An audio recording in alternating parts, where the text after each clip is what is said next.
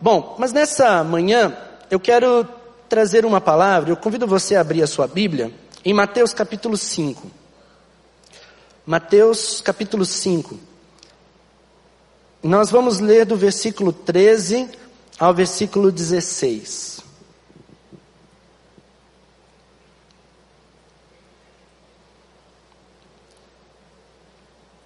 Diz assim: Vocês são o sal da terra, mas se o sal perder o seu sabor, como restaurá-lo?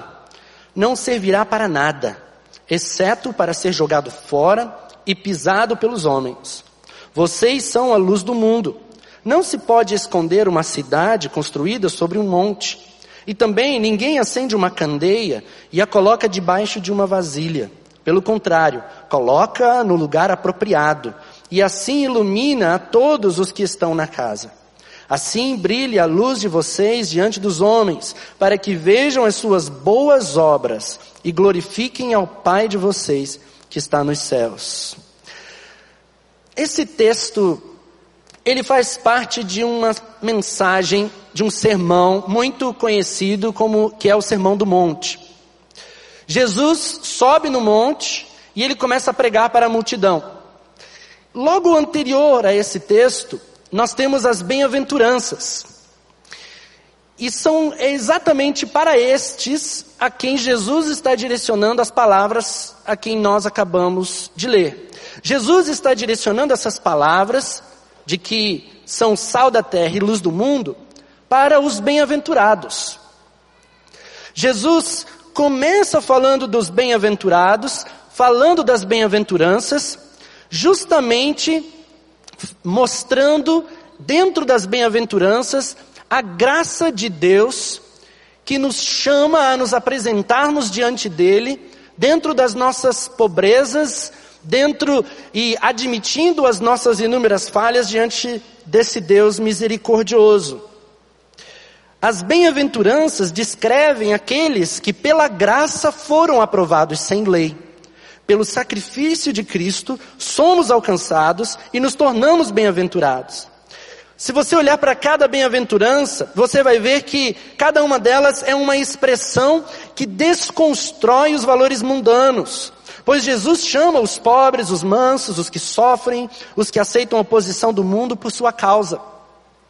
Jesus inverte os valores, dizendo que é destes o reino dos céus. Se você quer entrar no reino de Deus, você precisa se tornar pobre de espírito. Você precisa ser como os que choram, você precisa ser manso, você precisa ter fome e sede de justiça, e assim vai. Jesus nos chama nas bem-aventuranças a nos aproximarmos desta maneira. Ser discípulo é achegar-se a Jesus sem orgulho, totalmente despido de qualquer autopiedade, presunção egoísta e autojustificação. Os santos não podem entrar no reino dos céus aqui, porque é preciso admitir que somos falhos e pecadores. As bem-aventuranças, elas são o prólogo do restante do sermão. É o prólogo de tudo aquilo a quem é direcionada a mensagem seguinte, são aos bem-aventurados. Assim, nós precisamos admitir que somos pobres que somos pecadores e que desesperadamente precisamos da graça de Deus. Para sermos seus discípulos, nós precisamos entender essas bem-aventuranças, porque se somos seus discípulos, somos bem-aventurados. E aqui é que começa a caminhada. Ela não termina aqui. Ela começa quando somos bem-aventurados. Jesus nos torna bem-aventurados. Jesus nos torna felizes. Quando eu me aproximo de Deus com essa sinceridade, dizendo: Senhor, eu sou pobre, eu sou pecador, eu sou falho, perdoa os meus pecados, me aceita, me transforma. Ele que me justifica, me torna justo. É Ele quem me santifica, me tornando santo. É Ele quem me transforma e me declara bem-aventurado, feliz. A partir desse momento, Ele vai e diz o propósito pela qual ele fez isso. Vocês são sal da terra e luz do mundo. Nós precisamos entender que isso surge do fato de sermos bem-aventurados. Tem algum bem-aventurado aqui? Quem é bem-aventurado aqui? Amém. Se somos discípulos de Jesus, nós somos bem-aventurados. Aí ele diz: vocês são o sal da terra. É interessante porque Jesus não diz, vocês precisam ser o sal da terra. Ele também não disse, vocês têm o sal da terra. Ele disse, vocês são o sal da terra. Vocês são o sal da terra. Porque se de verdade somos discípulos de Jesus, se de verdade somos bem-aventurados, então com certeza somos o sal da terra. Porque é impossível eu ser manso sem mudar este mundo através da mansidão. As bem-aventuranças, o discipulado de Cristo na minha vida fará com que eu seja sal nesta terra. Entretanto, se nós nos enganamos, fazendo parte da multidão que apenas acompanha Jesus, mas que não obedece verdadeiramente, então nós não daremos sabor algum para o mundo. Na verdade, nós não teremos sabor algum em nós mesmos. Eu quero destacar alguns pontos acerca de sermos sal. E eu quero desafiar você a meditar nessas, nesses pensamentos, nesses pontos depois. O primeiro é que ser sal da terra significa dar sabor ao mundo. Dar sabor ao mundo. O sal tem várias funções. Ele tem a função, obviamente, de dar sabor a um alimento. Né? Você põe sal na salada, a salada fica gostosa. Né? Eu não gosto de comer salada sem sal, né? Não sei se alguém gosta aqui. Colocar na carne, Está perigoso falar disso nesse horário, mas você põe na carne, né? A carne fica gostosa. Você põe nos alimentos, alimento sem sal fica ruim. O sal ele dá gosto. O sal também tem o propósito de conservar os alimentos. O alimento, muito, no passado não tinha geladeira, então era tudo preservado com sal. Muitos lugares hoje no mundo ainda utilizam o sal para preservar os alimentos para não apodrecer. Quando Jesus diz que nós devemos, que nós somos sal dessa terra, significa que nós damos sabor a essa terra e que nós preservamos essa terra. Quando nós não somos sal, essa terra perde o seu sabor e ela apodrece. Por isso nós precisamos entender a nossa função, a nossa a importância de sermos verdadeiramente sal nessa terra.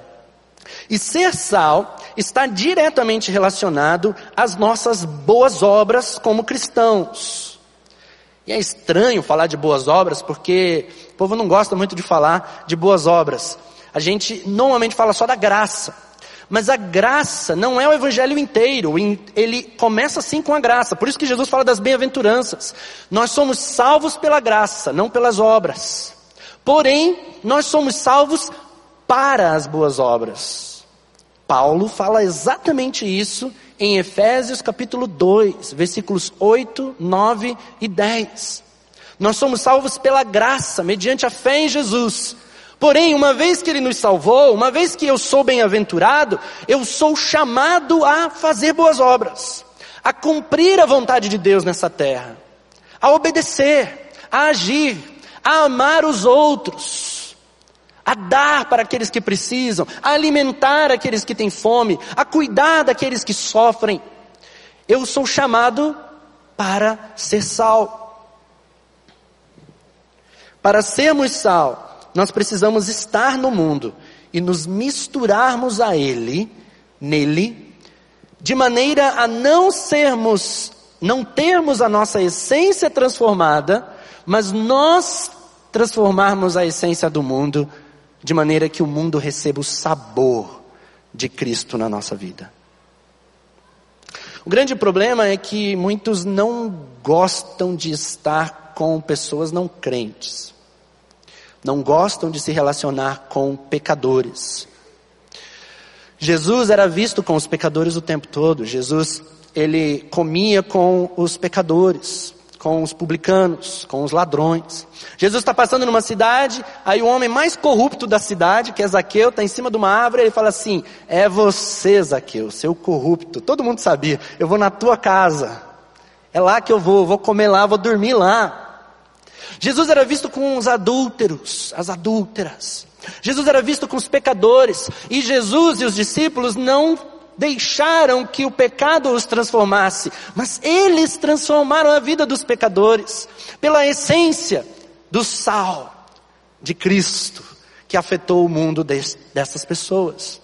Nós precisamos de verdade gerar relacionamentos profundos e verdadeiros e sinceros com pessoas do mundo, com pessoas não crentes, com os nossos vizinhos, com colegas de trabalho, colegas de faculdade, pessoas que estão no nosso caminho.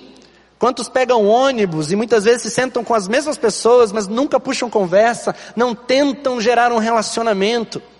Pessoas que estão indo para o inferno. E a gente não se importa. Nossa cidade está apodrecendo porque nós não somos sal. Há muitos lugares na nossa cidade, no nosso país, onde você sabe que lá precisa do poder de Deus. Porque lá tem carência de pessoas que sejam sal. Para que nós vejamos a transformação de Deus na nossa cidade, no nosso país e no mundo, nós precisamos ir até lá e ser sal. Muitos crentes têm medo de se envolver com mendigos, com prostitutas, dependentes químicos e tantos outros. Mas se nós não nos envolvermos com estes, como é que eles terão as suas vidas transformadas? Nós precisamos ser sal nesta terra. Só daremos sabor à vida destas pessoas se nos envolvermos intencionalmente com elas. Peça a Deus para que o Senhor mostre as pessoas que estão perto de você no seu dia a dia e que precisam que você seja sal. Curitiba será uma cidade ainda mais saborosa se discípulos de Jesus decidirem ser sal em todos os lugares. E se hoje é melhor viver no Brasil do que no Sudão, por exemplo, é porque aqui a igreja tem sido de alguma maneira sal nessa terra. Podemos e devemos melhorar como sal do nosso país, mas há lugares que estão apodrecendo muito rápido e que precisam com mais urgência de discípulos de Jesus dispostos a serem sal lá. Qual o lugar onde você é mais efetivo como sal? É lá que você deve ir. É lá para onde você deve ir. Que tal hoje mesmo você colocar diante de Deus e dizer: Senhor, eu quero ser sal dessa terra, me mostra onde eu posso ser mais efetivo. Segunda característica do sal que eu quero destacar é que se não damos sabor ao mundo, então a nossa vida aos poucos perde o seu próprio sabor. Se não damos sabor ao mundo, então nossa vida aos poucos perde o seu próprio sabor. Jesus disse, né? Jesus nos alertou para esse fato quando ele disse que o sal pode se tornar insípido. E a palavra insípido aqui, eu creio que foi uma, uma jogada de palavra de Jesus, porque Jesus ele está usando essa palavra no grego, ela significa, ela significa duas coisas. Ela significa sem sabor e significa também tolo. É uma palavra com dois significados. Quando o sal perde o seu sabor, né, quando ele se torna tolo, quando ele se torna sem sabor. Para que, que ele serve? Para nada a não ser ser jogado e pisoteado pelos homens. Nós podemos perder o nosso sabor se nós não formos sal. Você tem dado sabor ao mundo?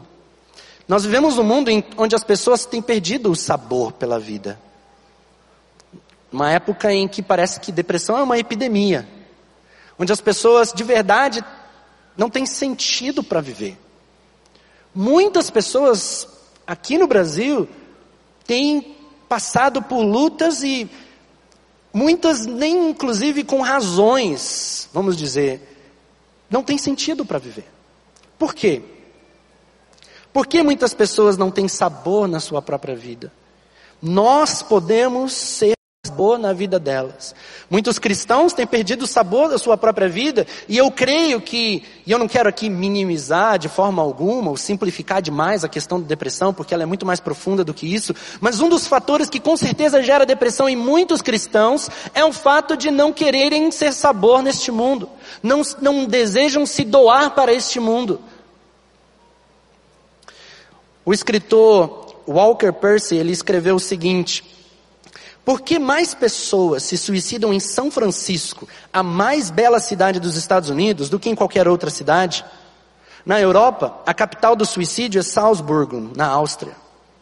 Por que será que Jean-Paul Sartre, sentado num café francês, escreveu A Náusea, que trata do absurdo da existência humana e das náuseas da vida do século XX?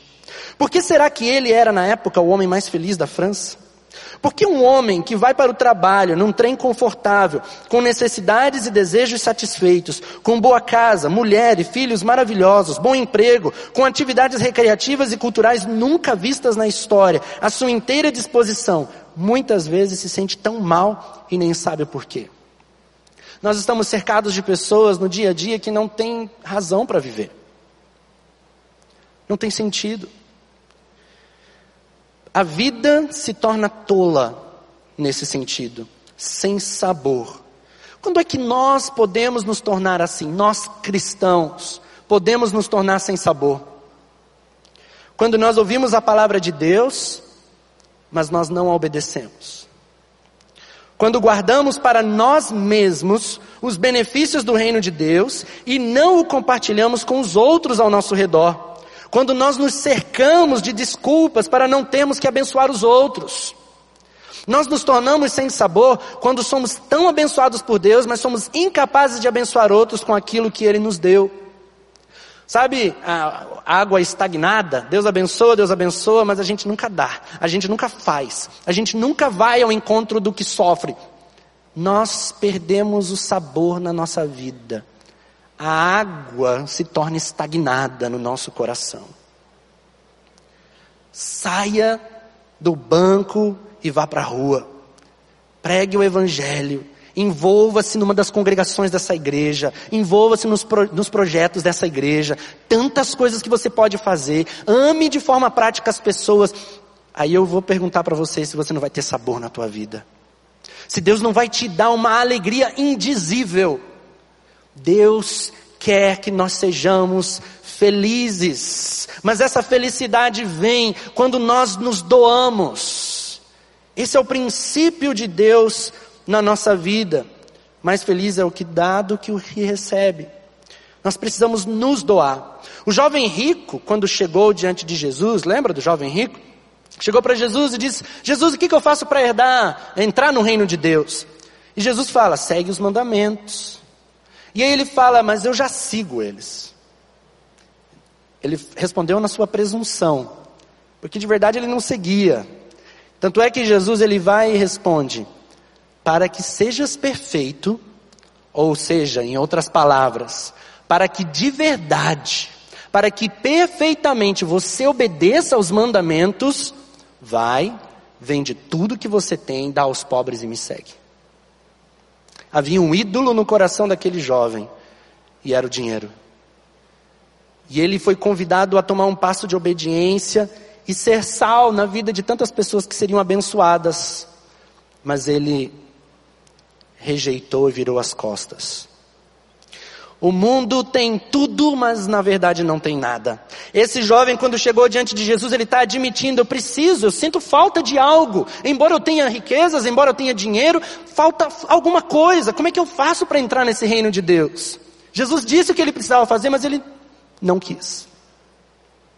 Certa vez, eu estava pegando um voo da Alemanha vindo para o Brasil, numa conexão, e eu me sentei do lado de uma mulher ela era piloto da Lufthansa. E uma mulher muito bem sucedida, uh, ela era chefe de pilotos, e foi bem naquela época em que aquele piloto da Germanwings uh, pegou o avião e jogou numa montanha e matou todo mundo dentro do avião. Não sei se você lembra dessa história. Foi mais ou menos umas duas semanas depois que isso aconteceu. Eu estou nesse voo sentado do lado dessa mulher. E aí eu comecei a conversar com ela, puxar conversa para tentar falar de Jesus. E aí ela, quando eu descubro que ela é piloto, fica mais interessante porque eu levo para esse assunto. E aí eu pergunto para ela, perguntei para ela, você é feliz? E ela parou, olhou para mim, disse não. Com toda a sinceridade do mundo, não. E aí eu falei, o que, que me garante que amanhã ou depois não seja você pilotando um desses aviões e decidindo se suicidar, matando todo mundo com um avião? Ela parou mais um pouco, olhou para mim e disse: Nada.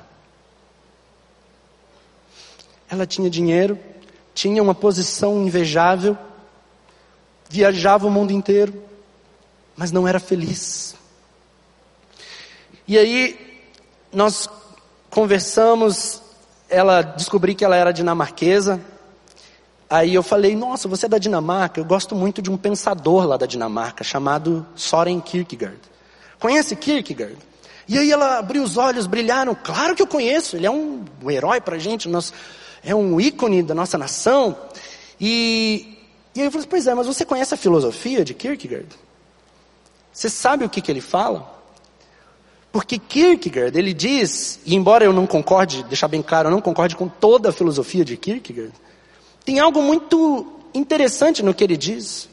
Porque ele fala que a existência humana, a razão e a felicidade e a alegria só é encontrada quando nós vivemos pela fé e fé em Deus.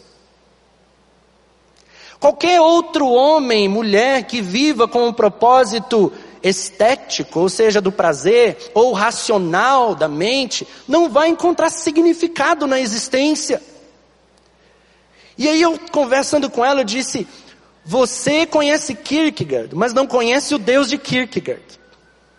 A Dinamarca conhece Kierkegaard, mas não entende as motivações do coração de Kierkegaard. Do coração que estava sim falando de um Deus. Ele traz sentido para a vida.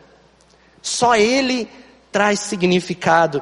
Nós temos em nós o sal, nós podemos falar de Jesus e o mundo encontra sabor. E ali ela começou a chorar. E eu falei de Jesus, levei aquela, aquela mulher a entender o plano de salvação na sua vida.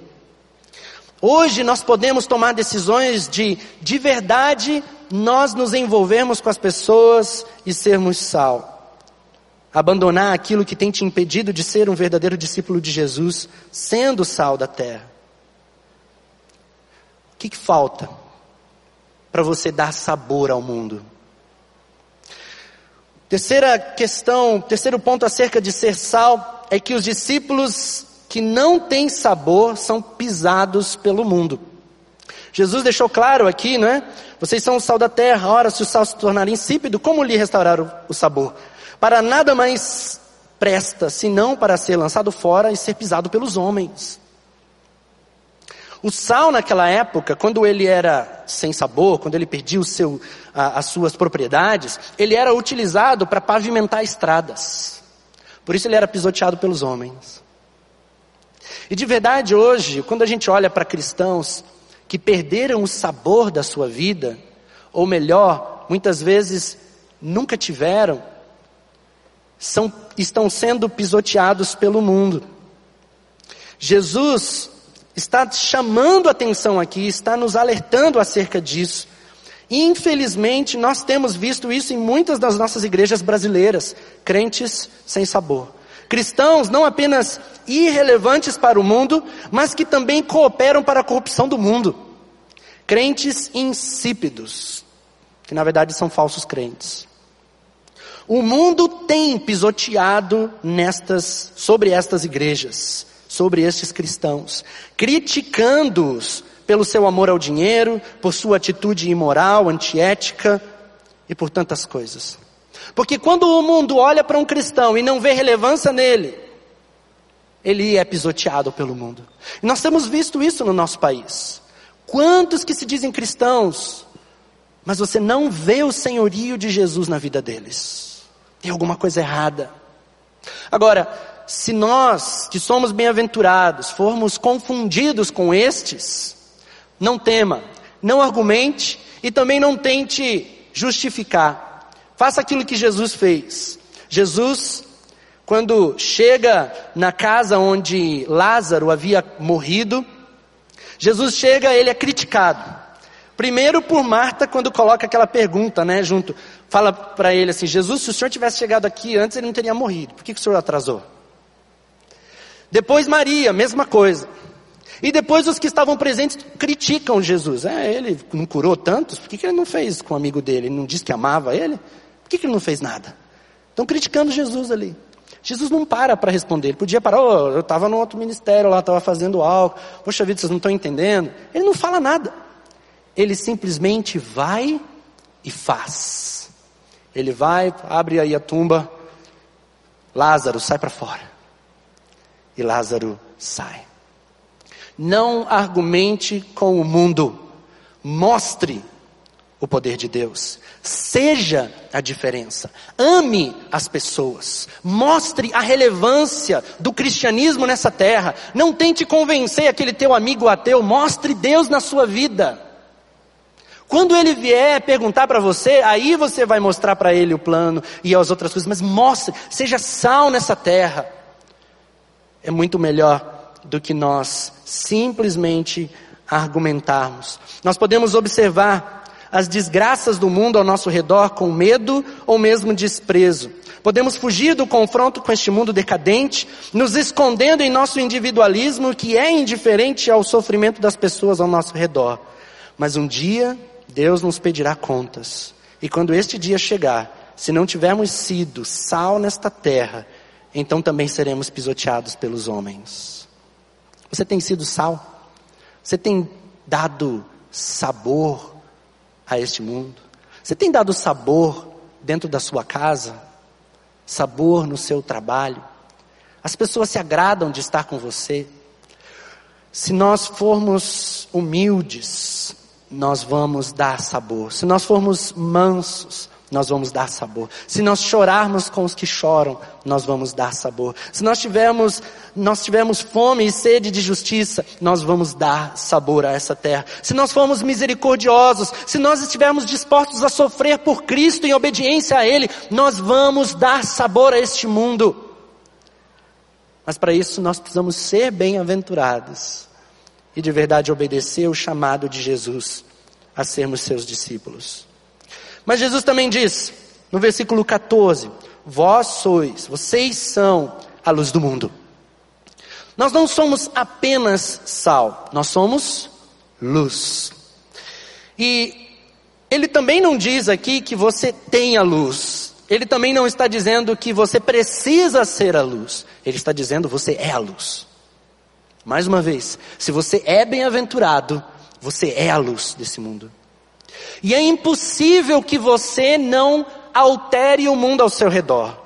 Porque as trevas são automaticamente transformadas quando a luz chega. Se nós somos luz, o mundo ao nosso redor precisa mudar. Tem que haver interferência da nossa vida no mundo ao nosso redor. Precisa haver uma interferência da nossa vida, da nossa existência, do nosso discipulado, da nossa obediência a Jesus, na nossa casa, no nosso trabalho, na nossa faculdade, na nossa rua, aonde nós estivermos.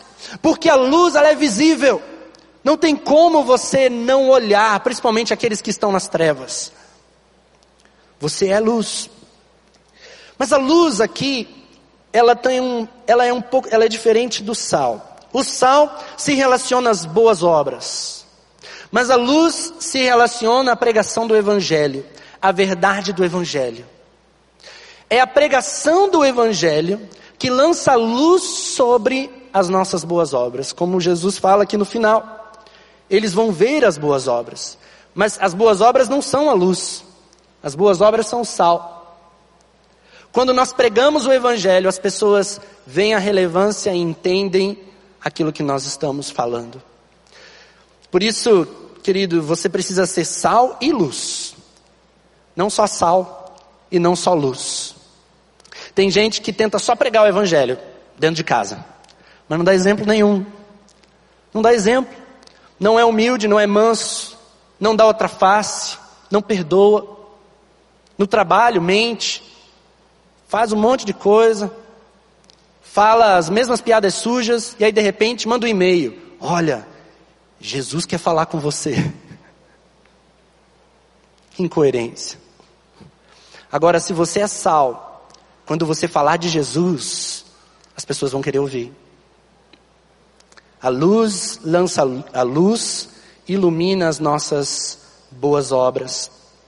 A luz é o evangelho que precisa ser pregado, precisamos falar, e para isso você não precisa de um curso de seminário para isso. Você não precisa ser um pastor, um missionário para você pregar o evangelho. Você pode e deve pregar do teu jeito, aonde você está, para as pessoas que estão perto de você. Pregar significa falar, significa testemunhar, significa dar evidências, significa sim abrir a boca e dizer para as pessoas. Porque só ser sal não é suficiente se eu não falo para as pessoas do caminho de Jesus.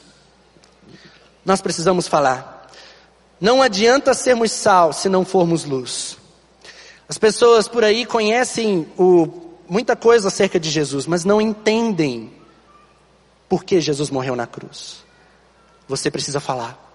Não entendem o que Jesus pode fazer na vida delas. Você precisa falar o que Jesus fez na sua. Jesus fez isso na minha vida. Deixa eu orar por você, ele pode fazer na sua. As pessoas por aí não têm esperança. Você chega com esperança e diz: Olha, eu creio num Deus que pode restaurar o seu casamento. Posso orar por vocês dois? Posso orar pelo teu filho que está passando por essa luta. Posso orar por essa situação, essa crise financeira, porque eu creio que Deus sustenta, mesmo quando não tem de onde vir. Ele manda do céu, às vezes, como ele mandou o maná. Posso orar por vocês, para que Ele mande a provisão? Quando nós nos aproximamos e falamos, e pregamos, e testemunhamos, a luz é lançada, as pessoas veem Cristo através de nós. Nós precisamos pregar, precisamos falar. Jesus colocou isso como uma ordem. Em Mateus 10, versículo 7, ele diz: Vão e preguem. Vão e preguem. Mateus 10, 27, ele diz: Pregai sobre os telhados. Aquilo que eu disse para vocês em oculto, preguem nos telhados, preguem para que todos ouçam, para que todos vejam, para que todos entendam. Não guarde só para vocês. Aquilo que a gente recebe nos cultos de domingo, nos cultos durante a semana, nas reuniões de célula, aquilo que nós recebemos da nossa meditação na palavra de Deus, a gente não pode guardar com a gente, a gente precisa compartilhar, a gente precisa falar com o colega de trabalho, na faculdade, em todos os lugares, a gente precisa abrir a boca. Quantas preciosidades de Deus podem transformar a vida de pessoas. Abra sua boca. Para sermos luz do mundo, precisamos aprender a romper com o medo de abrir a boca e falar de Jesus Cristo e o que ele fez em nossas vidas. Nós precisamos, de verdade, nos aproximar com ousadia dos nossos vizinhos, colegas de trabalho, colegas de faculdade e tantos outros. Com ousadia falar de Cristo para estes. Falar do reino de Deus em nossas vidas e daquilo que Ele fez nas nossas vidas e quer realizar na vida deles. Para sermos luz, também, outra característica que quero destacar acerca de luz, é que nós não devemos temer as trevas. Nós não precisamos ter medo das trevas. Porque para sermos luz, nós precisamos entrar em contato com as trevas. Porque é nas trevas onde eu sou mais relevante. Por isso que Jesus coloca aqui, é, brilhe também a vossa luz diante dos homens para que vejam as vossas boas obras glorifique o vosso Pai que está nos céus. É, opa, coloca, é, na verdade um pouquinho antes aqui. Não se pode esconder a cidade edificada sobre um monte, nem se acende uma candeia para colocar-a debaixo do alqueire, mas no velador. Ilumina todos os que se encontram na casa. Por isso, a luz ela precisa ser colocada no lugar certo. No lugar apropriado. Outra tradução diz no lugar apropriado. Qual é o lugar apropriado? Para você estar. Para que a luz de Cristo brilhe na sua vida e através da sua vida. As trevas desse mundo representam o reinado de Satanás. O pecado, o engano, a violência, o tráfico humano, a corrupção, os vícios, os conflitos familiares, as mentiras, a promiscuidade sexual, são todas manifestações das trevas nesse mundo. São coisas ruins e que a gente quer distância. Mas Jesus nos chama a entrarmos neste mundo de trevas e fazermos a diferença a estarmos junto com a prostituta, como Jesus andou com os adúlteros, a estarmos junto com os ladrões, como Jesus andou com os corruptos e ladrões do seu tempo. Nós precisamos intencionalmente entrar em contato com as trevas, entrar nas favelas dessa cidade. Precisamos entrar no meio aonde as trevas estão, para que lá possamos brilhar no meio dela. Jesus nos chama para isso. E Jesus é o grande exemplo, porque Jesus, ele olhou para esse mundo caído, apodrecendo, esse mundo tomado pelo pecado, onde nenhum justo sequer havia, e ele decide vir a este mundo, encarnar, se tornar um ser humano.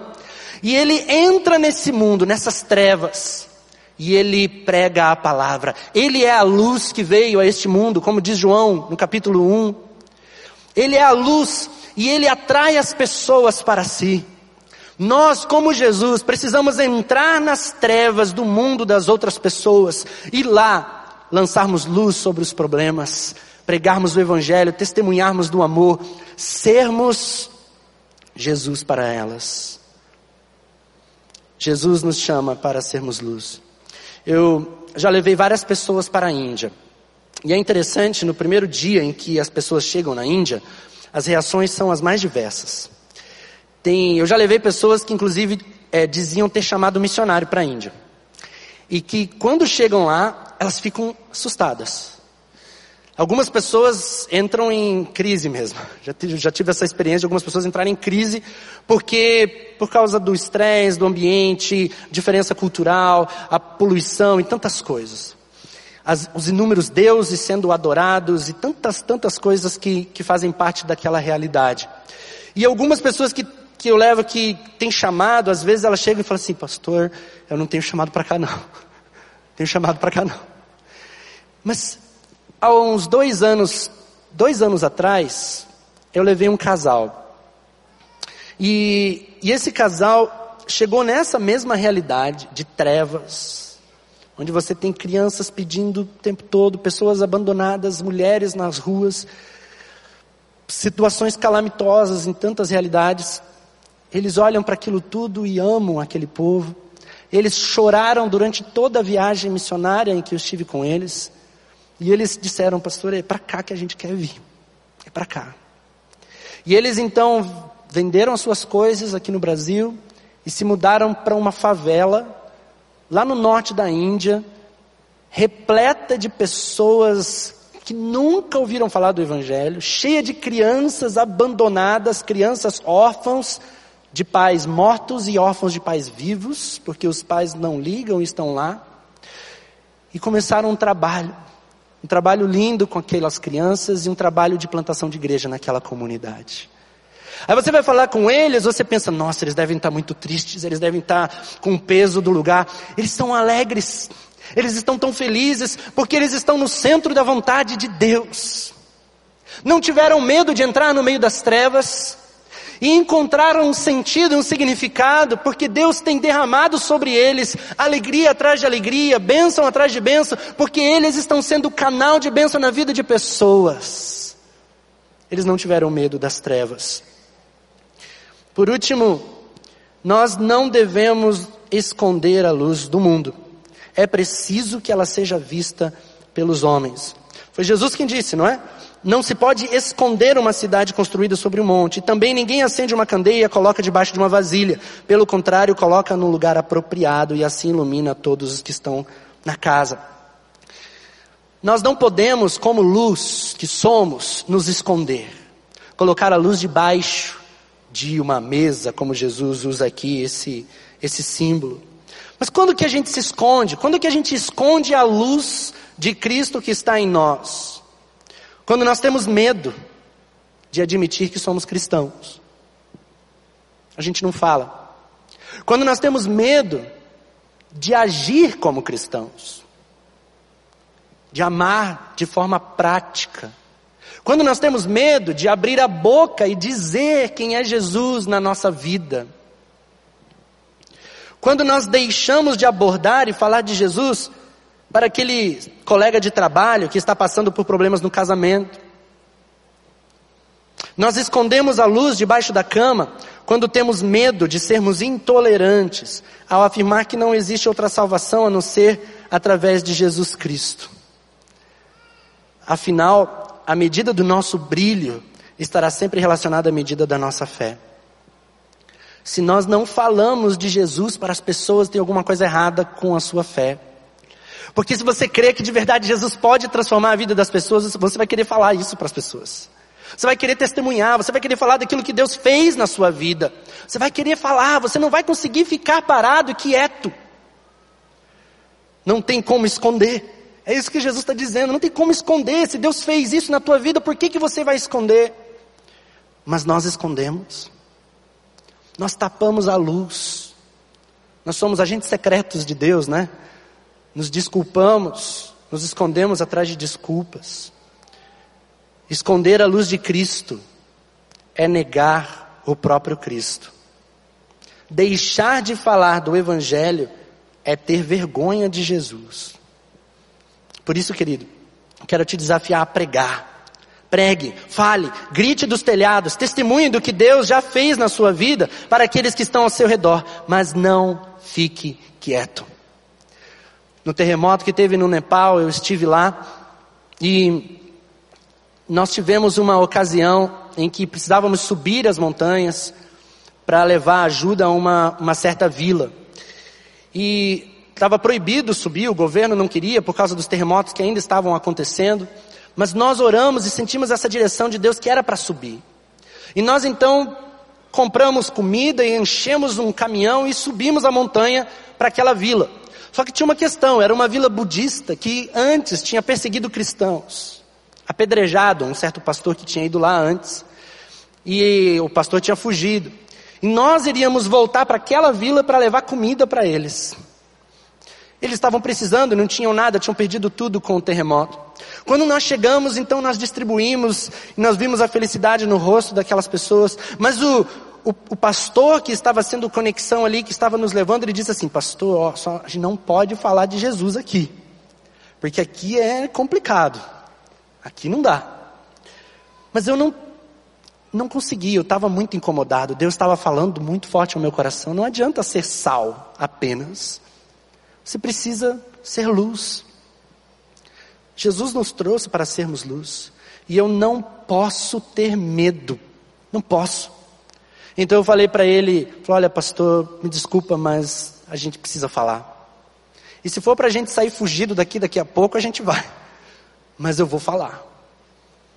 E ali nós chamamos a vila e nós compartilhamos, dizendo, da maneira mais simples possível para eles, dizendo assim: nós somos cristãos. E nós estamos aqui não porque nós somos bonzinhos, não, porque nós somos pecadores. Mas Jesus, o nosso Deus, o único e verdadeiro Deus, nos amou. E Ele ama vocês e foi Ele que nos mandou até aqui para trazer comida para vocês, para dizer para vocês que Ele se importa com vocês. Agora, vocês precisam conhecer esse Jesus que traz vida, salvação e transformação para a vida de vocês completamente. Graças a Deus, estou vivo aqui para contar. E hoje tem uma igreja naquela, naquela vila uma igreja que está sendo plantada e tem vários convertidos ali. Não tenha medo. Não tenha medo de falar de Jesus. Nós vamos ser rejeitados por muitos? Vamos. Vamos ser é, caluniados muitas vezes? Vão falar mal da gente? Vão. Mas pregue a palavra. Seja sal, seja luz. Eu quero fazer um desafio nessa manhã.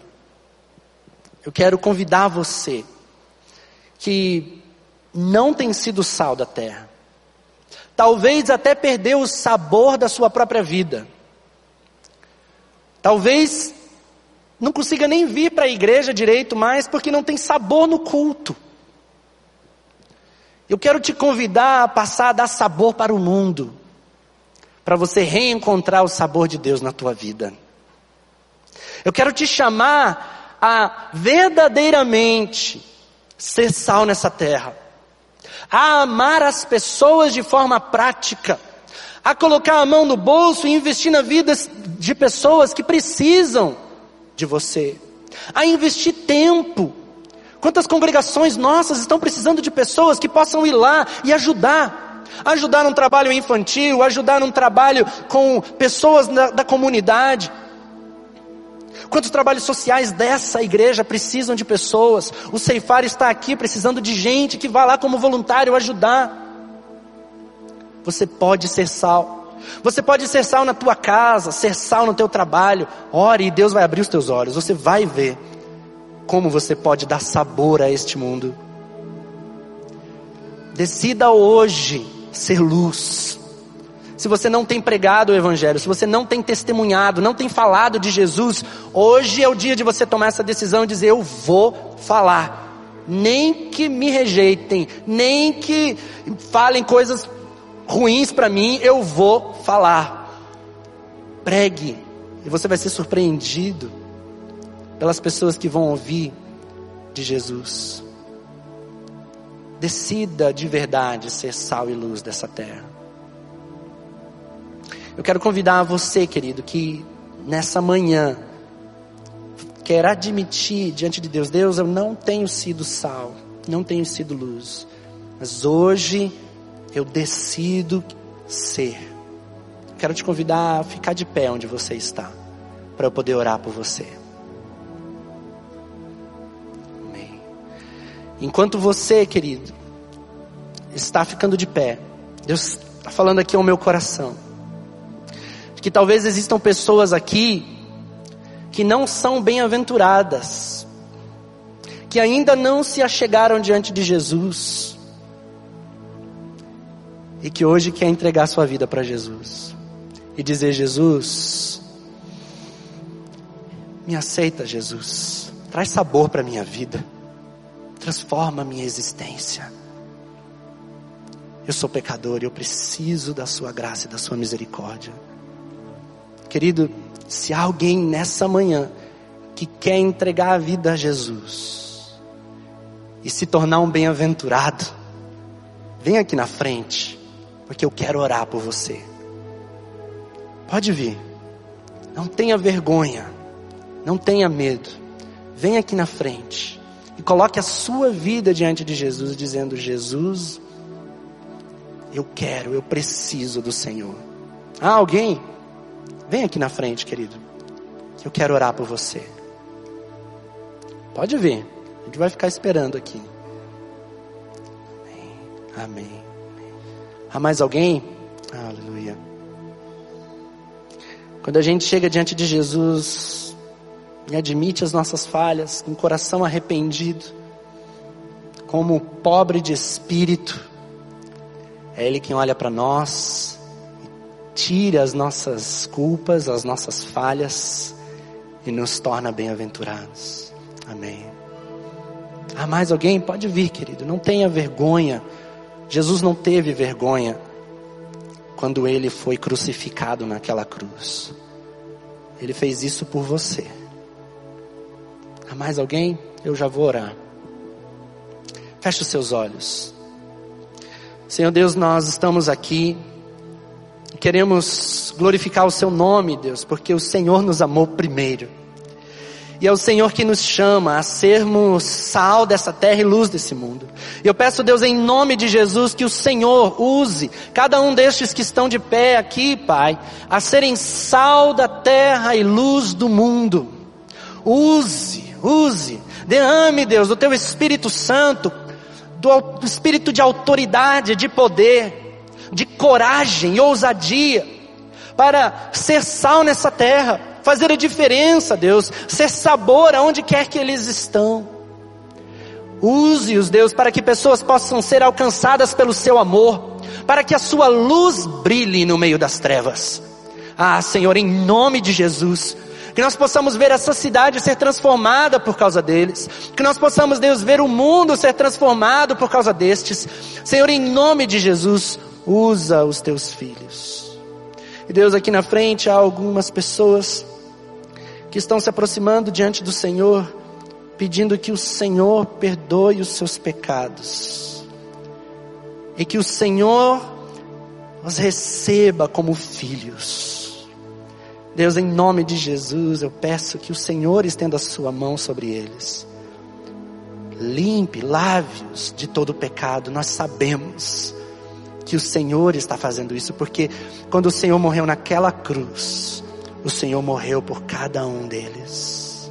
Que eles possam, Deus, ouvir no seu coração, nesse momento, a sua voz, dizendo: Perdoados estão os seus pecados. Que possam ouvir no seu coração: Você é um bem-aventurado, meu filho, minha filha. Ah, Deus, que eles possam aprender a andar contigo a partir desse momento. Nós te louvamos, Senhor, e te agradecemos no nome do Senhor Jesus. Amém, Pai. Amém, Senhor.